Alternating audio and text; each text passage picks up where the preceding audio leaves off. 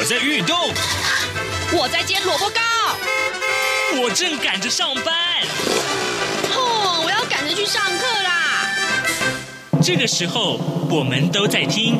夏志平制作主持的《早安台湾》。早安台湾带给你最热门的时事访谈，最感动的人物专访，最直接的民意表达。对，让我们一起收听《早安台湾》。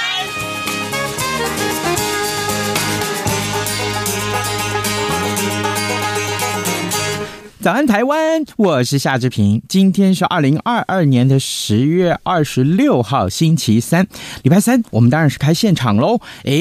资深的影评人弥勒熊已经来到节目的现场了啊、他就坐在志平的右手边。待会儿呢，我们要跟米勒熊大哥一块来聊电影啊。最近我们一块看了不少部的电影，待会儿我们主要来聊正在上映的纪录片《大侠胡金铨》。哦，提起胡金铨，那可是志平小时候看电影最重要的一。一项记忆。另外，如果有时间，我们也可以来聊一聊《流麻沟十五号》。好，在跟呃熊哥呃一块聊这个电影之前呢，我们有一点点时间来谈一谈各平面媒体上面的头版头条讯息。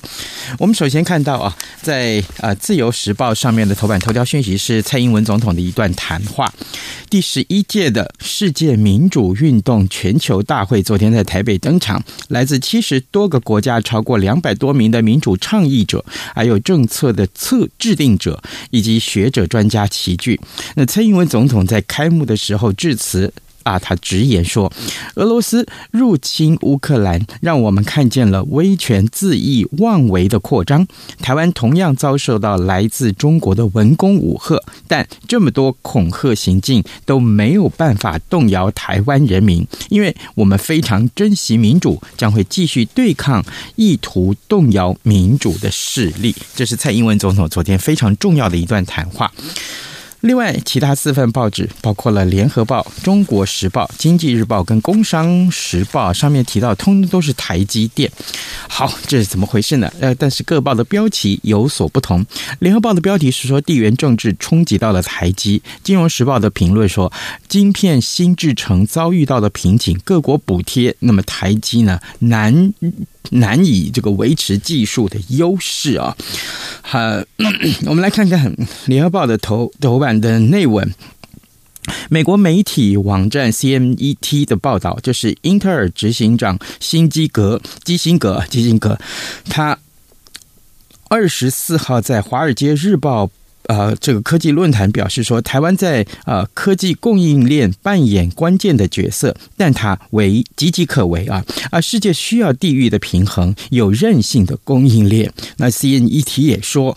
基辛格的评论反映出外界对中国大陆是不是会试图夺回台湾的新忧虑。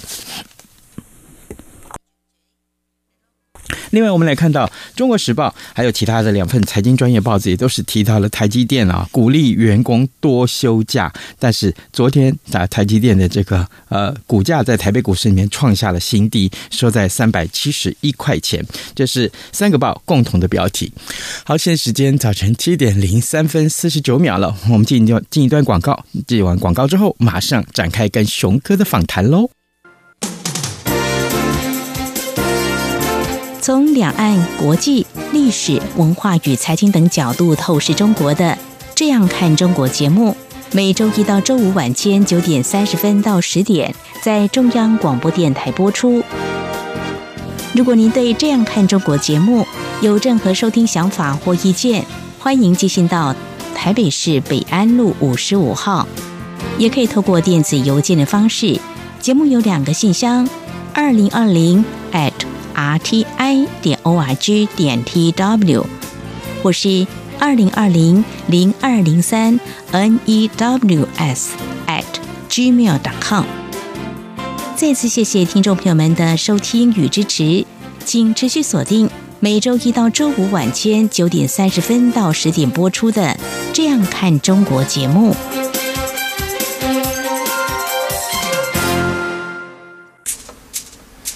早安，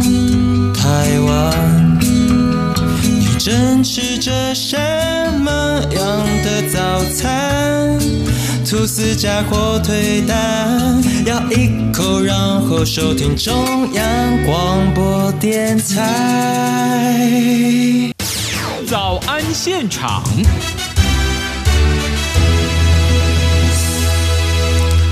这里是中央广播电台台湾之音，您所收听的节目是《早安台湾》，我是夏志平。此刻时间早上七点零五分三十三秒了啊！来，我们跟您介绍今天我们的特别来宾，资深的影评人弥勒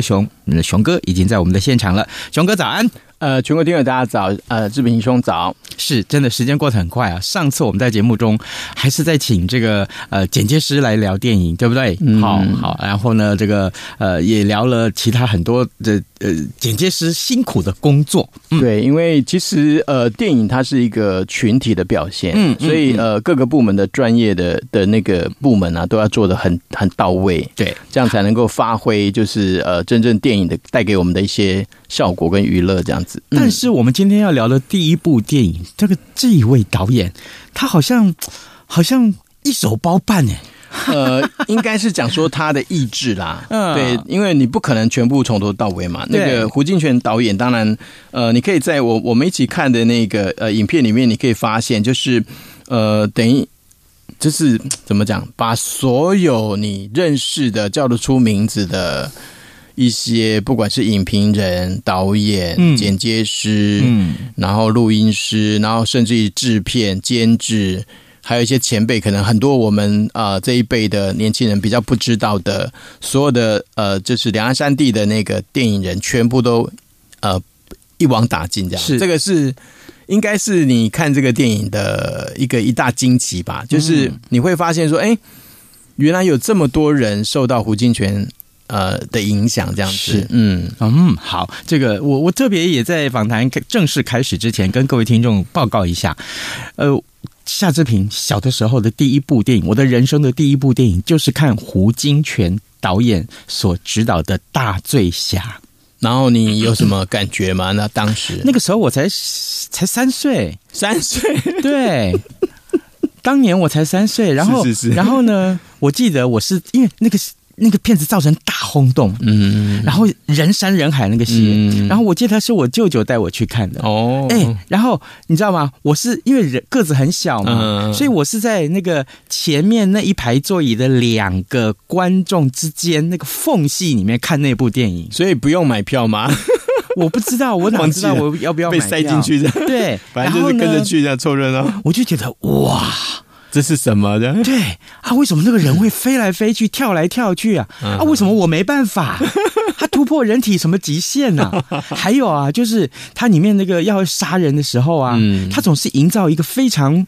啊，就是他最有名的那个京剧的那个锣鼓点，这样对一个氛围。嗯、然后当然里面也有一些像这个呃莲花落，就是这个叫花子啊，啊对对对，一块在唱歌啊。所以你你是不是有一点点这样子，然后启发你对戏剧的兴趣这样子？哎，说不定哦，说不定哦。所以后来跑去学京剧这样子，啊、没有。那但是啊，《大醉侠》这个片子让我留下太深刻的印象，就是一种新式武侠片带给你的震撼。这样之后之后。再隔一年或两年吧，我又看了《龙门客栈》。嗯，哇，最让我震撼的就是最后那个镜头。嗯，就是那个那个女这个呃正义人士哈，挥那个大刀呃，这个他手上的刀子一挥，武器啊，然后那个呃呃白鹰就是那个呃里面东厂的那个大公公，对吧？反派人头掉下来，嗯。我在想，天哪，这是什么画面？没有，如果如果呃，按照现在的分级的话，你应该是不能看。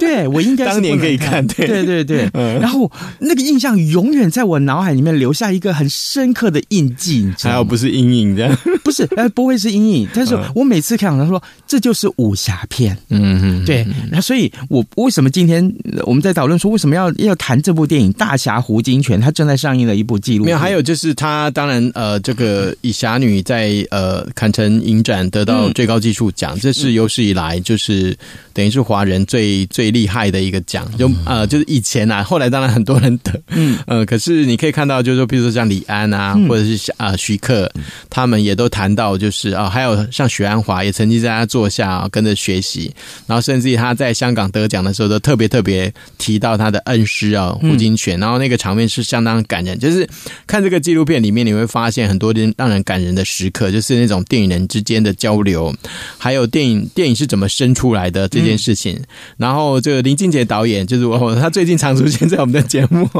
他的名字、啊、对。哦，你看他之前监制啊，然后自己又拍的那个呃吴胜啊的故事，嗯、然后其实他同时也在拍这个东西啦哈。然后你可以看到，就是胡金铨他在怎么去制造电影的这件事情，嗯，他可以为了一个景啊，为了或者或是为了，比如说像里面的那个芒草，嗯，哦，他他。就是一定要等让它长了一年，然后什么墙壁上才有才有青苔什么的，这种这种就是现在来看还是一样很不可思议的。呃的制作方式，你都可以在胡金铨的那个精神里面看到，所以这个也深深影响了后来跟着他做事情的人，这样像王童，他也特别提到，就是他的美术的启蒙师也是胡金铨。嗯，然后胡金铨最让人家热到热呃津津乐道，对对对的地方就是他有留下很多手稿，而且他记录啊，由由他前妻哦，就是这个中龄作家他讲的，你就会发现说，他每到一个地方都是用画的画的方式，嗯，而且他是无师自通的，就是把。把它画下来，然后其实我在红广卡隆公司上班的时候，我们曾经有讲过说要做章鱼竹海这个东西，嗯，也是他没有完成的作品。那因为王彤是跟他是呃等于是师徒关系嘛，所以呃呃就是红广卡隆公司的老板是王彤的亲哥哥，嗯。那我们就找了胡金铨来准备要做这个东西。那我们也看过那个手稿，有很完整的一份放在以前的红广公司。那你会发现，就是说这些东西到现在为止啊，就是变成是一个非常珍贵的电影的资料。因为呃，以前到现在，你说有留下那么多完整资料的，其实很少。嗯，好，所以你可以看到，就是在美国有成立那个胡金铨的基金会。嗯哼，然后就是到现在为止，其实。呃，只要是学电影的人，没有人不受他影响，可以这么讲，这样。嗯，对，而且这个这个片子里面，纪录片里面有人分享，咳 咳甚至于把石俊这位老演员哦，亲自带到了这个呃苗栗去。对不对？走到当年他们拍《龙门客栈》的那个场景，我觉得啊，就是石俊他有得终身成就奖嘛，嗯、然后呃还好他就是一直健在，而且就是呃身体很硬朗。然后我其实我在跟那个就是志平在看的时候，我一直很担心说老贝贝就是走不动这样子，结果没想到他很厉害，他就是跟着呃剧组哦、呃，就是安排他去重回现场，就是你可以看到很多当时譬如说拍侠女的的场景啊、呃、在哪里，然后那个竹林。是什么？就是导演，就是等于啊。从用现在的角度，或者是呃，他们也在里面，比如说烧那个烟饼啊什么的，就是你可以看到，就是他所强调胡金銓所强调所谓那种中国风啊，绘画山水，或者是呃那些美术的风格，就是怎么样去呃带我们一步一步的去呃挖掘它吧，嗯，然后你可以看到，就是像比如说像陈陈晓东那个呃剪接师，他也出来就是去呃去分享，就是说呃胡金銓他。呃，以侠女得到那个坎城影展的原因是什么？因为她呃吸收了很多，譬如说像西部片或者是意大利电影，然后一些啊像法国电影里面的一些剪接的技巧。嗯，那那种快速剪接，其实啊、呃、在当时是绝无仅有的，而且以前的剪接比较复杂，可能现在大家学那种非线性的剪接的人可能无法想象，就是他用胶卷。哦，所以你可以看到，就是说很多拍掉呃拍。呃，拍起来刚开始拍的时候可能是废弃的那个影片，然后你会发现胡金铨导演都把它留着，然后等到剪接的时候，他就知道说自己要抽哪一段哪一格放进去，所以他曾经有算过，陈晓东老师也在那个脸书上面分享，呃，他曾经有呃分享过说一秒里面啊，就是他可以有二十几个画面这样，就是一秒里面其实我们一般照三十五 millimeter 的话。大概就是二十四格嘛，嗯嗯嗯。那你如果用现在的话，可以到六十格啊，甚至于更多格。可是你在里面要塞进去十几、二十格的那个画面，其实是相当不容易的。嗯，等于是你要怎么样透过这个东西，就是我们的眼睛其实没有办法快到这个程度，但是你可以感受到，像刚才志平讲的，就是那个氛围的东西。嗯，就是呃，然后。当然我们嗯呃，大家到时候去看电影就会就会发现，就是说我们现在看到的可能几秒钟的东西，可是其实他们可能花了三天或者几天，甚至于是呃可能异地去拍的，比如说像去呃拍侠女那个冲下来的那个画面，其实是到那个日月潭去拍的。哦，哇，就是他，而且他跳很多次，就是那个。五呃五五指就是从从上面跳下来，嗯、跳非常非常多次，是。然后很多人就是会觉得奇怪，说呃，譬如说呃，他们在拍拍那个片子的时候，为什么要叫那个呃，就演员一直跳那个弹簧床，跳很多次？嗯、他们也不知道为什么。可是等到简介的时候，才发现哦，原来胡金铨呃导演的巧思在哪里？这样子哦。所以这个东西呃，就是我觉得很过瘾啊，就是学电影的人看更过瘾。那、嗯、如果你不是学电影的人，你是一般的观众，你去看也会发现说哦，原来这个。胡金铨导演曾经在呃我们的电影史上面这么的重要，而且他发明很多东西，是他发明很多东西，所以也影响到等于是这一辈啊、呃，甚至于我们你看到所有后来所有的香港的。武侠片没有一部不受到他影响，嗯，甚至于你刚才讲到说《龙门客栈》，还有《新龙门客栈》，对，徐克，对对，他有特别特别提到，然后李安也也有讲到《卧虎藏龙》里面的一些受到他那场竹林大战也是受到。不过我讲真的，我我看那我看那个就是那个呃男主角啊，就是那么大只啊，然后吊在那个竹林上面呢，就是那种要倒不倒，我都觉得很好笑。哦，好，就是跟那种我们想象中那种。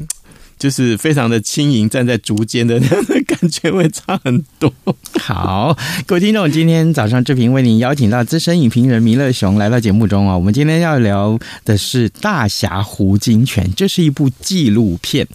一般、啊，我们聊到纪录片，都会觉得说，诶，这个。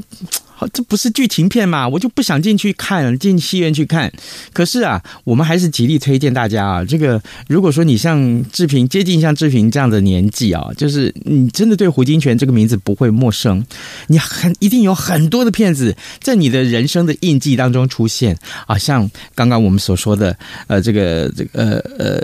呃，龙门客栈，好，大醉侠，嗯，迎春阁之风波，空山灵雨，山中传奇，而且他还很厉害，就是他当时找了那个 外国的摄影师一起去韩国拍片嘛，哦，对，然后是两部片同时拍的，哦，对，这个实在不可思议，对对，所以他脑袋瓜里面装了很多东西，就是同时哦，这个景可能适合什么，然后立刻叫剧组就换换化妆，然后换换什么东西，然后立刻就再来拍，不会乱呢。那个对对，那摄影师 摄影师也是有讲到，就是说他自己。就是跟着，反正就听导演的就对了，很有趣。因为呃，以前那时候不能去中国大陆拍片嘛，所以只能到呃，就是看起来有一些类似的建筑的地方，就跑去韩国去拍。然后呃，文天祥老师他有特别讲到，就是说呃，譬如说像那个呃。就是侠女，或者是其他片子里面很多那种在呃龙门客栈里面那种，在一个空间里面怎么样去利用那个场景的调度，然后让你制造出非常非常紧紧张的那个张力。嗯，这个也是胡金銓导演的独到的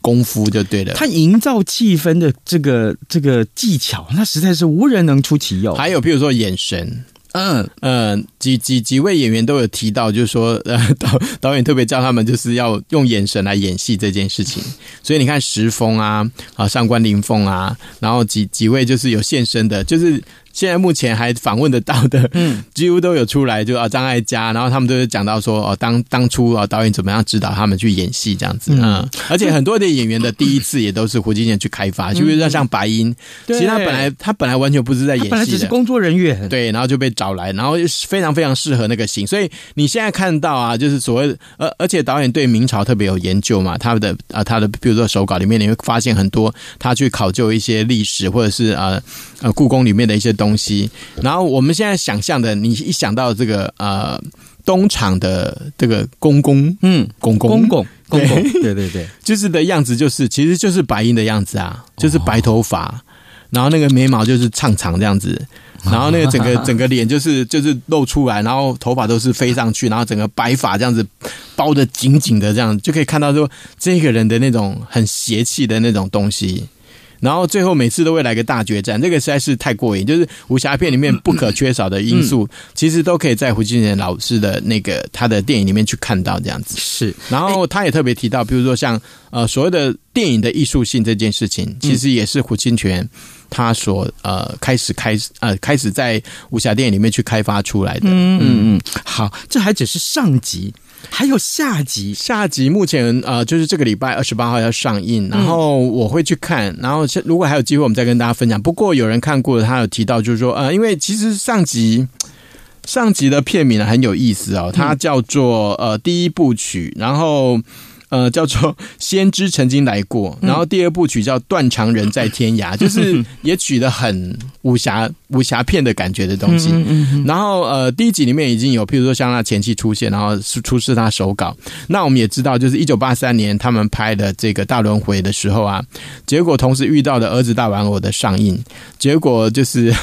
等于是新旧导演大战的结果是新导演赢了。嗯，所以同时也开启，所以一九八三年很重要，就是这些老导演。呃，可能因为拍太多，不单只是他啦，就是还有其他的那些呃中国过来的导演，然后他们拍的东西，可能就是在题材上面或什么，可能渐渐跟所谓的呃新呃新写实的东西就是呃越离越远，然后导致说像《儿子大玩偶》这样子一种比较新颖的拍法，然后比较写实的，可甚至于说可能呃在呃资本成本上面不会太高的东西，可是其实呃中影找的这这三个导演啊、新导演来拍。然后没想到就是大受欢迎，就是可能跟跟那个时候的那种呃政治氛围也有一点关系，嗯，就是大家希望就是有一些新的东西出现，所以呃，我觉得这个东西对胡金銓老师也是有一个打击啦，就是对不单是他，还有像白景瑞他们这些人，然后。所以导致后来他呃第二部曲啊，好像就是会拍很多他的落寞，然后 就是应该人心境的描述。我在想应该会从小到大，而且有看过人都说。第一部跟第二部是完全不同的电影，这样子，就是完全不同的手法。那林俊杰导演当然是没话讲，他呃拍纪录片跟拍呃剧情片都相当厉害，所以我很期待就是看到第二部这样子。是，嗯，好，这也是鼓励大家了哈。第一部、第二部的这个大侠胡金铨，呃，第一部叫做《先知曾经来过》，记录着胡金铨在电影圈他的这个拍电影的过程，其实是真的是哇，真是当时不可一世啊，而且是非常的呃。毕露锋芒啊，锋芒毕露。对对。但是第二集《断肠人在天涯》就是描述他个人，其实有部分后来有一些不得志，那这个也是很感人。还有就是说他回来做台湾回来做那个手术这件事情啊，其实也是蛮怎么讲，就是有点像命中注定，就是其实那个手术不会很复杂。那结果没想到，就是他就去世了，这样就在医院就去世了。好，对，请大家可以的话，真的一定要去看这部电影电影哈。另外，我们今天还有一点点时间，熊哥，我们来聊《刘妈沟十五号》，这是一个什么样的故事剧情？就是说，在呃白色恐怖时期，其实有很多的人就是被抓去关在绿岛。然后他当然有各种理由，不管是政治的，或者是说啊提报流氓之类的。嗯，那当初的确是有这样子的的的地方，而且呃，你看像那个谁，呃，上次那个美国那个 议长来来参访，佩洛西对，然后陈菊啊，他们都还亲自招待，然后到那个地方去看，或者是跟他报告，就是说当他们是去景美的，对对对，就是有有跟他报告，就是说当初有发生这些事情。嗯、那所谓的女性的那个呃政治受政治受难者，其实在呃台湾本土这边也有，然后绿岛那边也有关。那流麻沟十五号就是。呃，那边的地址就当初他们呃寄寄包裹、寄信啊什么的，家属啊往来什么，就是遇到的。对对对对。那电影的呈现呢、啊，我是觉得啦哈，就是大家看了可能会觉得就是呃很恐怖，可是其实电影真正所呈现的，我觉得不到千分之一，嗯、因为里面呃导演呃周美玲她有在脸书上面有提到，就是她希望是拍一个用女性的角度去去讲述这样子的故事，嗯嗯，然后是用比较轻的方式，所以呃有大。大量的，譬如说，呃，他们在编排那个戏剧的过程，然后也有有大量的就是用当初的，譬如说日文啊，或者是呃各地的呃家乡话，然后台语啊，还有这个所谓的呃中文啊，这样这样子在交互的那个，然后。里面有拍到，譬如说像呃有你们有人在里面怀孕，然后小孩子就跟着，就是他没有拍后续，但是其实呃我们所看到的文献资料里面有相当多的呃这个这个女女性受难者进去之前其实怀孕了，然后不知道自己怀孕，然后在里面就生下小孩，所以那个小孩就跟着被关在里面，因为也需要妈妈嘛，然后也很难就是从绿岛又把小孩子运回来或什么的，或者是可能家家属已经不在了，就变成有所谓的小受小小小小受刑犯这件。事情，嗯，那你也看到，就是呃，电影里面他，比如说他们演那个话剧啊什么的，然后当然导演在里面有做很多的改编啊，嗯，那我是觉得，就尽管只是。拍出少部分的呃事实，我觉得都都让人家看得很不舍。对，他有没有哪些个这个呃电影里面呈现出来的一些？啊，拍法啦，呃，或者说要传达的意念是跟过去我们看到类似的片子完全不太一样。我想他直接对当权者的指控这件事情是我很震撼的，嗯、就是大家看到最后那个字卡的时候，应该会吓一跳，就是台湾电影中有人敢直接把那三个字写出来，这样子。哪三个字？我建议大家进戏院去看。就是返校，返校里面你会看到，就是说大家那边骂骂骂，然后讲讲讲，可是其实读书会是什么？嗯，然后也不敢讲说到底后来发生什么事，大家都心中有有一个不可说出的佛地魔 啊，大家心中都有小警广这样，对对，不是小警广，小警总，小警总。但是这个片子最后就真的直言了。呃，不过不过我觉得啦，就是说。有很多就是台派的这个老师们，他们就研究台湾史的老师去看了以后都是大哭啊！就是我自己看到后面其实也很难过。就是呃，不管怎么样，就是你的家属，然后被关在一个地方，然后你十几年没有见面，然后或者是呃，就就是当初生下来小孩，然后不认不认识你是妈妈，这个这个东西，这种亲情的东西，实在是很难让让大家就是释怀。嗯，那更不用讲说，就是它里面譬如说最后呈现了呃每个受刑犯在被枪决之前的那种笑容，这个很多人都觉得不可思议。为什么受刑犯被枪击的时候是在笑的？嗯，所以那种慷慨就义的那种，就是这些受刑人他们的那种心态，我觉得都在电影里面你都可以呃，就是多多少少都能够去感受到。是，然后尤其是他们之间这种相濡以沫的一些一些情感或者是互动，我觉得都很感人。尤其是比如说像呃里面的狱卒，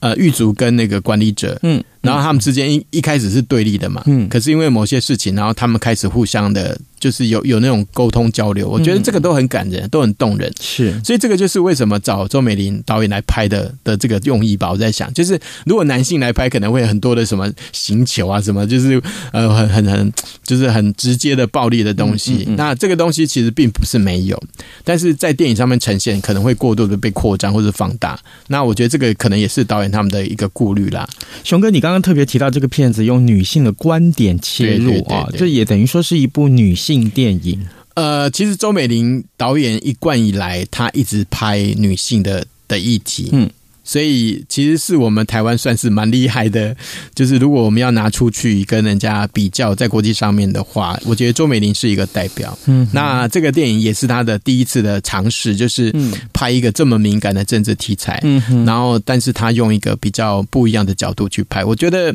呃，大家可以去看看，就是说台湾曾经有这样这样子的历史过，这是事实，是对对对，这个我们必须去正视的。嗯，对，尽管你的政治立场不同，但是我觉得都应该好好的去看看过去的历史是什么。嗯嗯，是单纯就电影的观点来讲，其实拍摄的过程也许会有一些问题啦，哈，就是呃，当然这个